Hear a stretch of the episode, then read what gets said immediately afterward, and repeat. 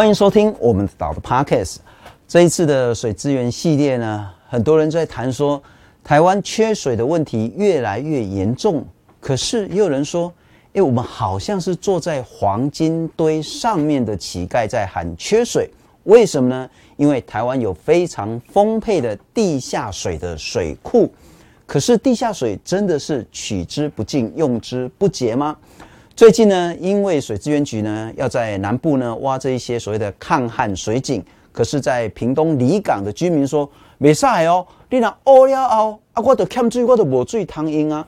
地下水的这种抽取，会不会是你用了，别人就没得用？所谓的地下水到底有多少？我们能用多少？又该如何管理？今天呢，非常荣幸，也非常高兴呢，能够邀请到台湾研究地下水的最重要的权威学者，阳明交通大学土木工程学系的教授，同时也是地下水资源跟水文地质学会的理事长张良正张老师，你好。啊，谢谢，你好。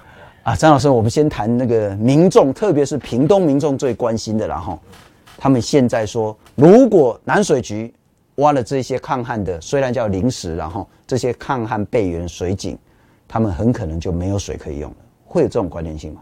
事实上应该是不会啦，好、哦，哎，因为以现在他所要挖的那个打井的这个地方，以我们呃研究地下水的人来看哦，那个地方的地下水大概是全台湾最丰富的地方之一了，嗯哼，哦，而且那个地方的地址呢。事实上也是相当的不错了。嗯哼，那那如果说，当然他在那一边一下打很多口的这个水井，哈，正火器打了井，当然抽水量都会比较大了。是，那一般至少一天都可能会三千万吨以上的那样一个抽水量，比那个民间我自己打时自己家里用，那当然是差差很多。所以在局部的区域，哦，当他用力抽的时候，哈，在那个局部的区域是有可能。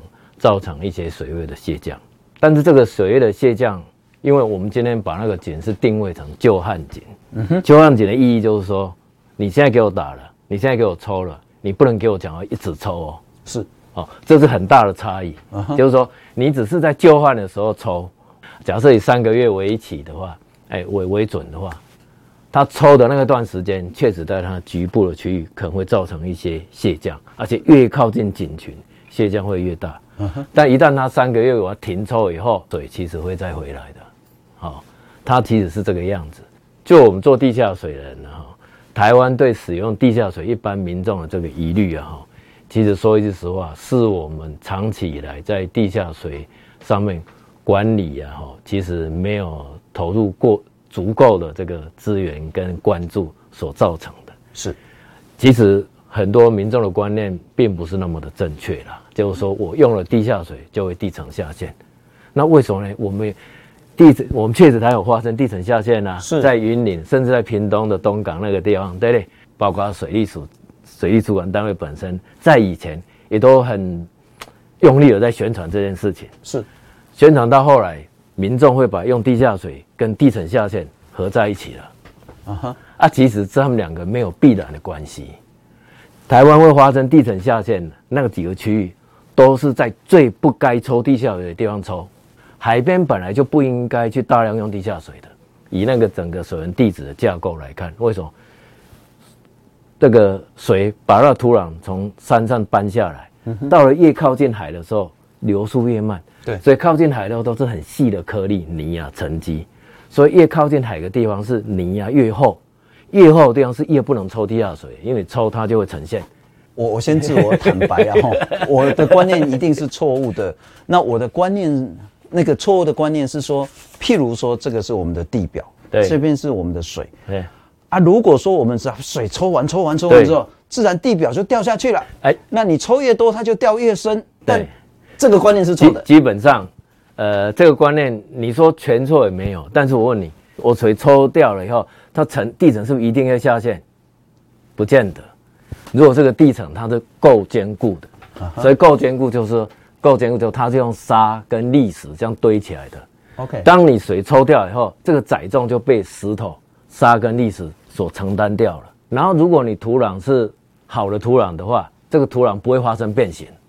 嗯哼，但是如果你这个土壤是不好，所谓不好就是说会会压缩的，细颗粒的泥那些东西，是它你力力量转嫁给它以后，它就开始变形了。在台湾啊，尤其在屏东啊，多数就只要海岸不要在海岸那个地方，超屏东的中间以上是不会有这种，是大部分是不会的。它可以承受你很大几十几公尺、几十公尺的水位的下降，是。它的可以撑得住。那如果说它是属于比较，也许叫坚固，也许叫说粗颗粒的砾石层，对。但我抽了很大很大的量，嗯嗯，量大到所谓的砾石层无法支撑这个地的结构，嗯，它不也会要下陷吗？当然，这个到很极端，当然是会。但是我说抽地下水不一定是，诶、欸，不一定会造成地层下陷。但是我并没有暗示说我们可以无限制的抽地下水。了解，用地下水一定要加一个东西，你一定要去监控，要打那观测井，还要做地表的呈现的这个监测。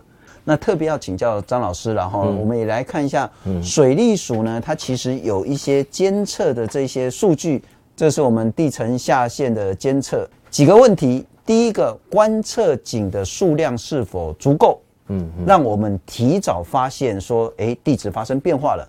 第二个位置分布是否足够？那我们现在的数量跟位置是否可以让我们比较安心的去使用地下水？OK，我们要问这个数量够不够？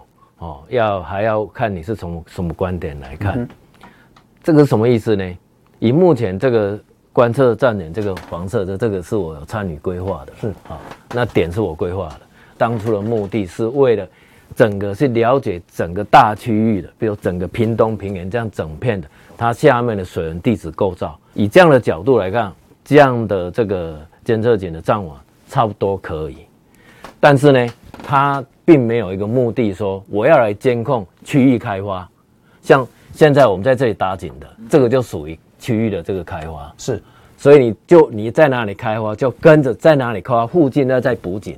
那是另那那样的是监控点，是监控以开花为目的的那一种监测。因为现在离港居民是强烈反弹，所以那十四口的这种新开的井呢，是整个停下来。对。那我们有没有办法说，为了说服民众说，至少在地层下陷这个东西，你不要担心，我就在离港这边再多设一个直接观测离港的地质的一个井。它在这里开发，实际上设两种井了，一个就是一这一种的水位观测井。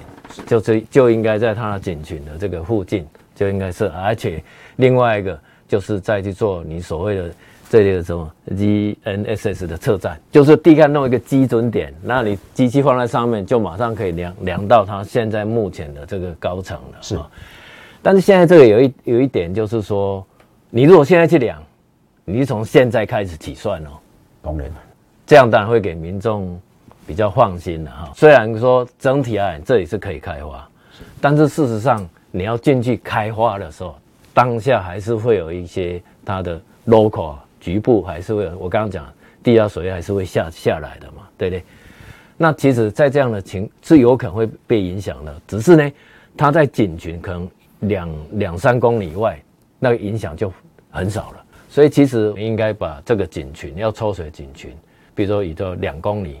或是三公里，这样有范围画一个 hot zone，嗯哼，对民众的 impact 你要有所反应，你不能就不理他，对。嗯、然后这个 hot zone 里面呢，当下就可以怎么到他那井里面量水位了嘛，嗯哼，对不对？那如果哈我那我现在一一启动了以后，哎，真的水位有下降，好啊，那看真的有下降，影响多少？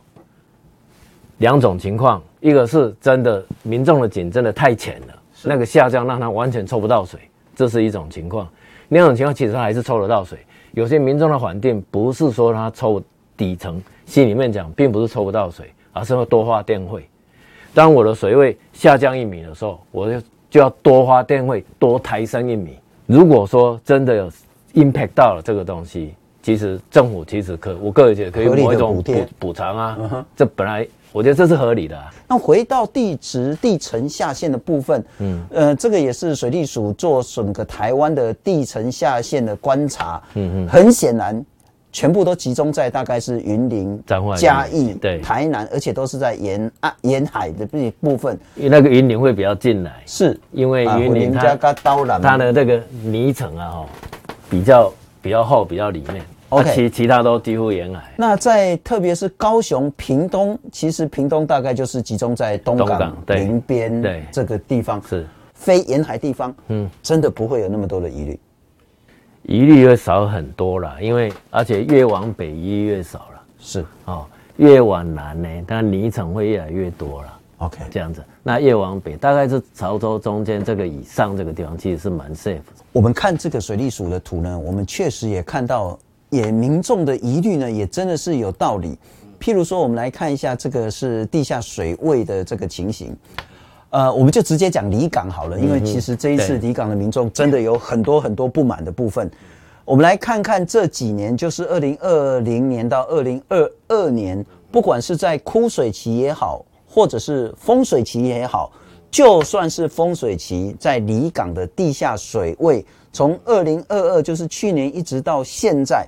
其实是很低的，嗯啊，难怪他们说我就是真的抽不到，嗯，当他抽不到水之后，又看到水利署说哦，我要凿一个什么一百二十米甚至一百五十米的，嗯哼，第一个为什么地下水它的水位会大幅下降？第二个，那如果别人或是政府挖了一个更深的，那我不是更惨吗？首先，第一个我们来看这个水位哈。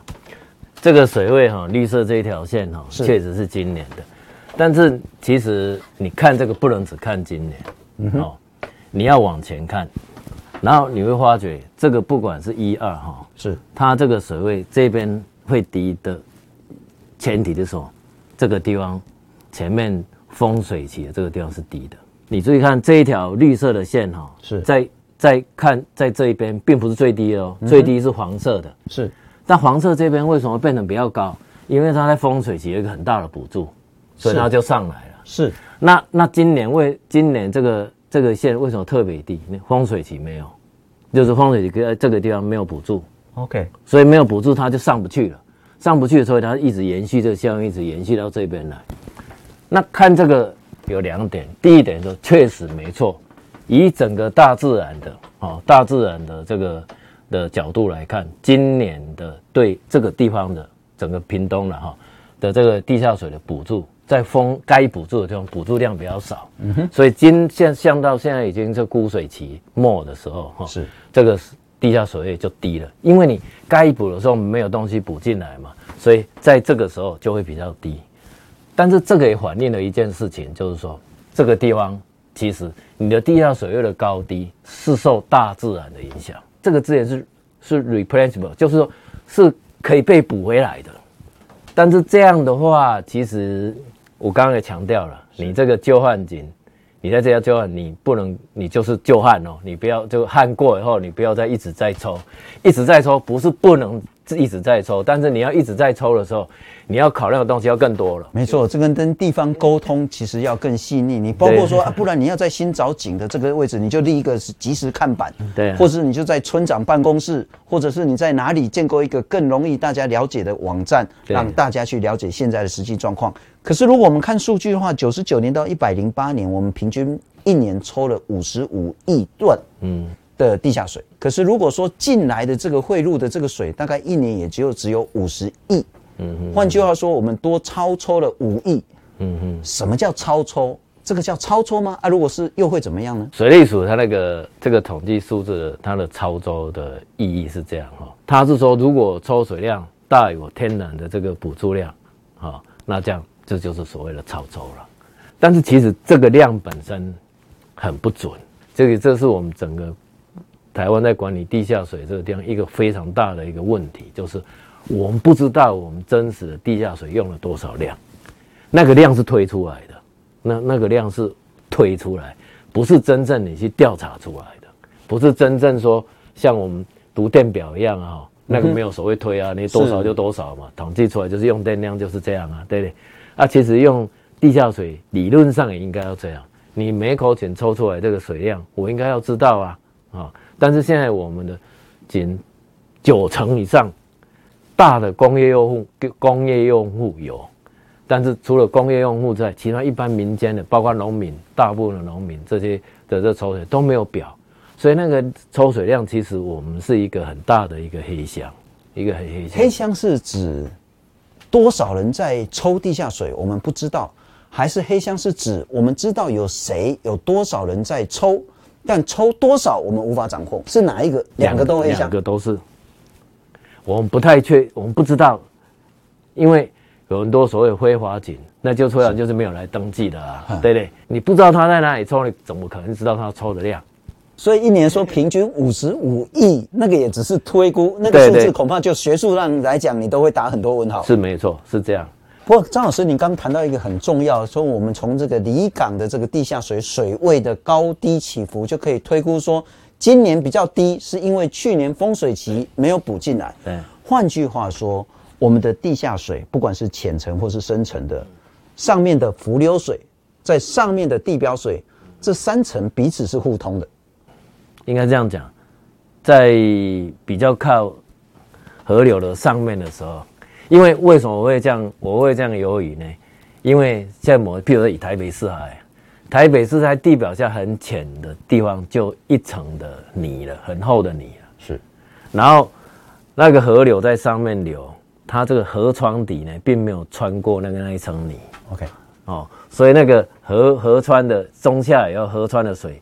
跟比较深一点的主要的地下水，它的这个互动就不会那么的大，是啊、哦，但是一样在河川的上游地方都是历史，上面没有泥了，哦，像像这离港也是，这个时候你你河川的水跟地下水互动就很大，像我们刚刚离港那个地方再稍微上游一点呢，它那个河川的那个什么地下水每年的变动量啊，哦，丰富的变动量啊，在上面一点。离港这里还没那么大，在上面一点，那里有变成五到十米。那我再请教，所以在不同区域，也许南部、中部、北部，也许是河川的下游、中游、上游，我们该用什么样不同的思维来去想地下水这件事？台湾我们把整个地下水分成九大区了，那这里面有分析含水层厚薄啦，或它补助大或小啦，啊，譬如说以屏东或者台中这个地方，其实。平常间讲，它下面的丰富的地下水，对吧？是可以当做固定的水源，但是呢，你要好好去经营它，嗯、就是说，你可以长期去抽它。当你长期去抽它的时候，哦，而且可以抽一定的量，但是这个时候就会另外一个问题。我刚刚提的，就是说，如果你不是旧汉，你旧汉的话，你可以说我就可以抽三个月就停了。但是如果你要长期去抽的话，你应该要抽，然后另外再加上补。要抽跟补一起来操作，这样子，那把这个整个含水层啊，当着地下的水库一样来去营营运，地表的水库我们花几百亿去弄一个坝，才得到那个也那个蓄水空间嘛，那是地表水库。那如果是我们这个地下水这个地方有那个空间，含水层有那个空间，这个时候呢，你可以不用花钱去造一个水库，因为它就是了，所以可以把地表水多的水，然后补到地下水。然后地下存在含水层里面，然后可以把那水库需要的时候再抽出来，要补才能抽。是，可是如果是地下水，您刚刚也谈到补，嗯，怎么补？因为川流水就是流了就走了，就到大海了，怎么去补？让我们地下水的水库可以进。这个你说怎么补？这个是美国橘郡的例子，它这个区域哈，大概是我们。整个康体啊，哈，大概是我们云云林地区的大小，七百平方公里这样。那他就把它下面整个当地下水库来，地下水库来去营运。那你说补怎么补？这是他们补的啊。一个是用池子，另外这是河川。但是这他们那个地方，因为呃他在南加州了，那河川其实常常就是是有河啦，但是常常是干的啊，所以他们利用这个河床来做这个补助。所以他在河床里面做弯弯曲曲，水从上面放下去，它可以让它尽量在这个这个里面留的时间长一点。身体可以看得到嘞，它甚至流不到后面嘞，它入渗率很高啊，让它流慢一点，所以这样整个就可以这样一直入渗，入入入渗下去。啊，它那个水不能放太多，说让它放到流到海里面去，所以对不对？整个河床到到末端的时候大概就没了。哦，这是用河床来补助，另外一个用池子来去补助。那池子补助，你可以看它就会翻土啊，啊、哦，就是它它补助了一阵子以后，它要把土啊整个翻起来，因为你补助久了以后，它细颗粒会把它塞住，所以它整个大区域是上游做这样的补助，中间呢跟下游让民众去抽水。以前我们对地下水一直 一开始是无止境的抽，抽抽出问题的地层下陷的，就说不敢抽。对，那现在是不知道怎么抽。对，那也许我们现在开始知道怎么抽，要有一个全新的思维。对，但是重点是管理。是，那这部分可以给政府或者民众什么样的一个具体建议？最核心、最关键，但是也最挑战的哈，其实我个人是觉得要去。推动那个收那个地下的水权费了，那是最根本的，但是其实是对政府还是比较挑战的。现在其实我们大家民众在用地表水的时候，你是要缴钱的。当然了，对对，你说对对。但是你这个缴钱是因为你民众没有办法自己去开发，因为河川的水一定要政府来做坝链啊，然后进那个自自来水厂，然后倒给你，所以你会你缴钱，你好像觉得。理所当然是，但地下水是你自己打井自己抽嘛，对不对？啊，所以你这个用地下水变成是好像免费，除了你的电费之外，啊，这个这个这个资源本身是免费的，哦，我们现在用就是这样啊，啊，但是你知道，如果一个东西是免费的，你就不会去珍惜它，是，而且你也不会有更进一步的管理策管理的投资进来，是。政府跟民间对这个资源一旦觉得它不是那么 value 了，对，因为我用的时候免费嘛，我我就不会那么多的管理设施是哦，管理的投资进来，我觉得这是最核心的。地下水是谁的？谁的地下水的资源是私人的，我刚好是在这个工厂位在地下水库的上方，或是我家就在地下水上方，我挖了个井。源源不绝，这些水都是我的，还是地下水是公共资源？我们的法律，水资源是共有的，是，我们是公共。因此，如果地表水也是，是，所以我们水是不能买卖。哦，我们水理论上是不能交换、不能交易的。嗯哼，哦，你可以有水钱，你可以用多少水的权利，但你权利不能拿去买交换，不能来买卖。是，所以我们，所以因为这是公有的资产。是，也就是说，我们必须要建立地下水跟地表水都是公共资源，都不是免费让你随随心所欲想要使用浪费都可以。对，啊、对。然后之后我们才能说整体国家有效率、科学来管理来应用。对，像譬如说以地下水为例，今天地下水的水权发放是在地方政府。是。那今天如果说哎，这个水权在发放的时候能够收一点费用。其实那费用也不用高了，哦，哦，这个可以去衡量。其实你想想看，我当你每一口井都跟着钱的时候，哇，那每一口井在管的时候，大家都会很斤斤计较了啊。是，因为它牵扯到钱了嘛。是，对对。所以你这个井有没有 run，在哪里，都会一清二楚。没错。但是你今天如果都没都不用钱的时候，大家都不会用心去管。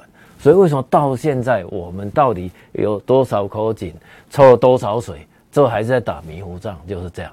啊，现在呢，我们的水利主管单位当然这这一边没有去做到，都反而一些用另外的方式，比如这个罚计划去调查啦，啊，罚钱给地方政府说你要去取缔违规，是违违规花这个水井呢，我们还是规定你打打井你要来取得水钱。是，只是你不用付账了，不用付钱，但是你还是要来登记。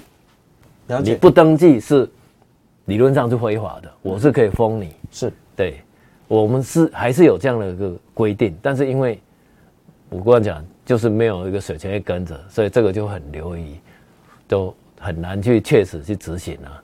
那回到我们今天这个问题的干旱这个地方是政府主导了，对不对？